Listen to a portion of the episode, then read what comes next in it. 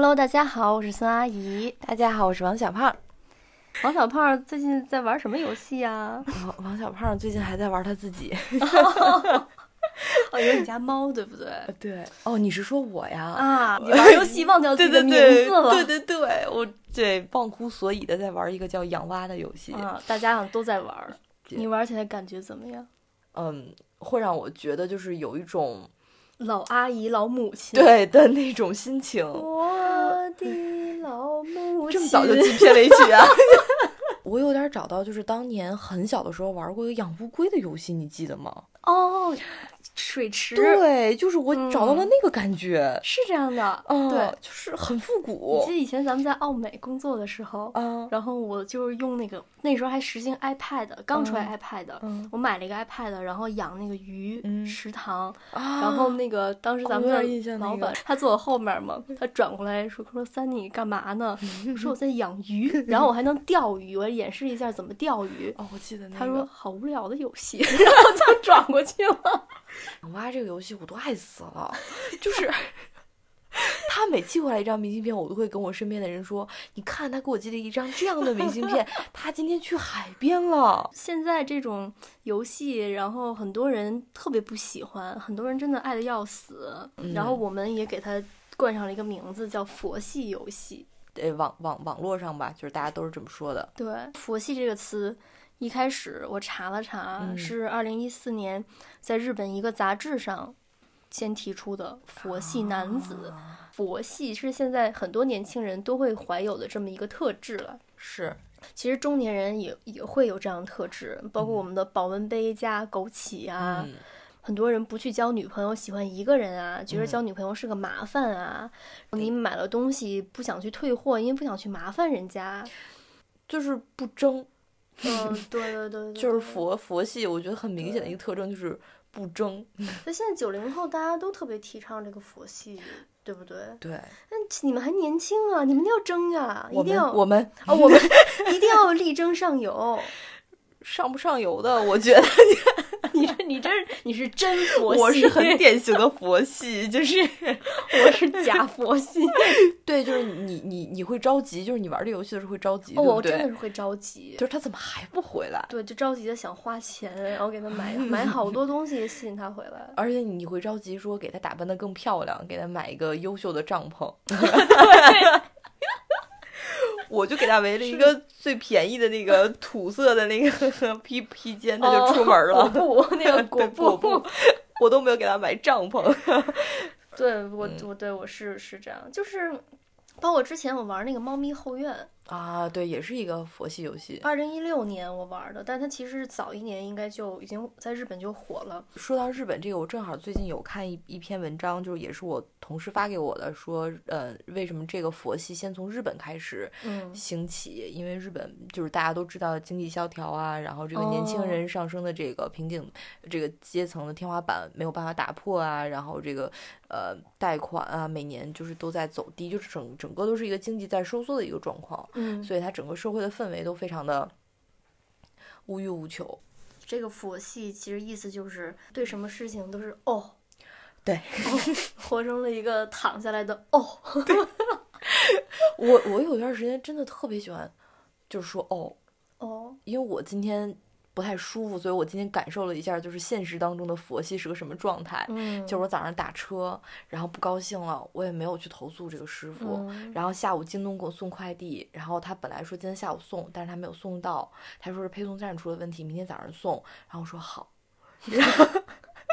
很佛系，很佛系，多一事不如少一事。对，当时我记得你好像唱过一期《烦恼歌》，还是叫什么什么歌？就是那个 什么歌？莫生气，你记得吗？对对，莫生气。就是我，我觉得我我我我妈其实有段时间就还挺佛系的，但是她自己觉得是一种智慧的增长。不知道啊，就没有办法做出判断，就是这到底是一种个人智慧的提升，还是说我们是在回避问题？其实这是我在想的。我是觉得，如果你要是有个人智慧的提升，嗯，那可能你在。呃，商业表现上表现上就会差一大截。哦，真的吗？嗯，我是这样觉得，因为因为在职场上，如果你很佛系的话，就是你说的不争，嗯，或者他云淡风轻，嗯，可以去释然很多问题，但是你永远都达不到，就是就是更好，对，做到更好。就是在想，是不是这个游戏让这个蛙在这个蛙身上看到了我自己？是。日本的游戏还有电影就是如此的深刻，深入浅出，告诉你，你一个人来也会一个人出去。对我一个人 走走停停，吃饭写信，对，到处走走停停。对你也会一个人死去，嗯，让人感觉到了一个外向的孤独患者的身影。嗯，就像陈奕迅的那首歌。今天是热气串烧 鸡。这个一个人的状态，对，因为很多人现在单身嘛，对，一个人的时候会会更容易做很多的决定，对，嗯，其实两个人反而会降低一个人的生活水准，是的，嗯，一个人状态会更好，嗯嗯，但是其实，嗯，我觉得一个人的状态和两个人的状态都有好有坏，嗯，比如说。一个人可以轻易的决定吃什么，对，但是两个人就可以一起很快、很愉快的去去做饭，对对，让家里有这个烟火气，对，就有好有坏吧。可能在各个年龄段，我们的需求不同，就会有不同的生活状态。然后这个蛙可能就虏获了一一大批还处于喜欢孤独、喜欢一个人的这样的这样的人的心理。我是在想，其实这个蛙他出去交朋友的时候，我是很欣慰的。嗯，就是我希望他能交到更多的好朋友，嗯，就是就是虽然说我是一个很喜欢自己独处的人，但是我也很喜欢交朋友。越说越觉得这个蛙像自己，应该给他改名了。现在现在真的很随我的感觉。他现在叫铃铛，应该给他改个名儿。为什么叫铃铛呀？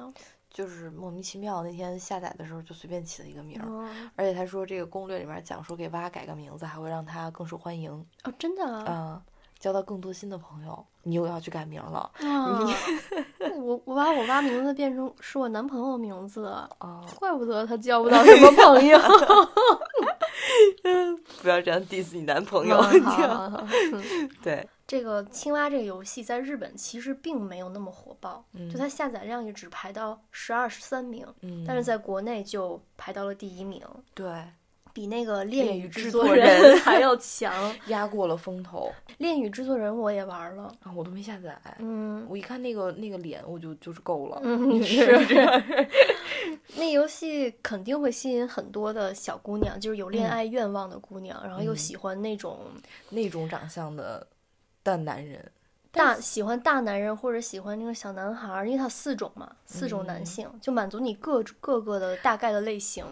但是你玩到一定一定阶段，我发现你必须花钱，否则你就过不去。我听说有姑娘花了六十万在那个游戏上啊，嗯，那他拿六十万自己开发一个游戏好不好？而且他为什么不六十万干脆直接买一个男朋友都可以啊？随便六十万找一个谁？在想什么？在哪儿买？是会有的吧，就是给我发个 link，就我也想有。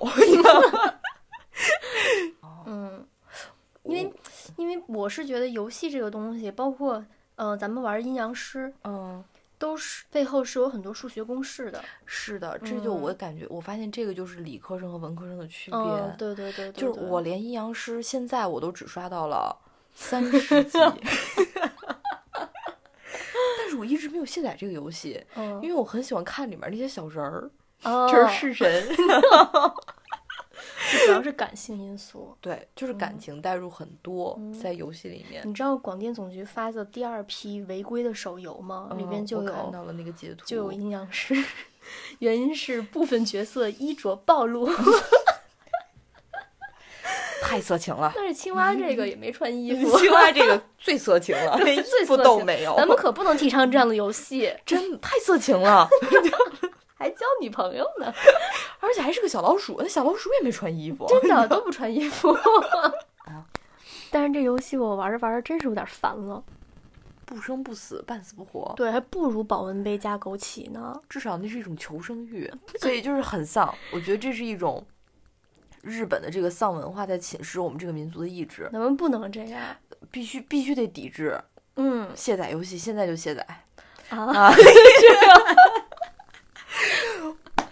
但我们得抱着一种积极向上的心态，再继续养这只臭青蛙。支持国产游戏。影视吗？反正不能是恋与制作人，恋与制作人玩不下去。但但是我觉得还我还是要看看这个蛙到底能做出什么来。嗯，万一它更新了，更新一大批明信片怎么办？对，万一要是它有这种就是新鲜的、没有没有见过的景点儿，或者是好吃的，它现在的旅游景点只限于日本国内，等它出蔓延出国全球。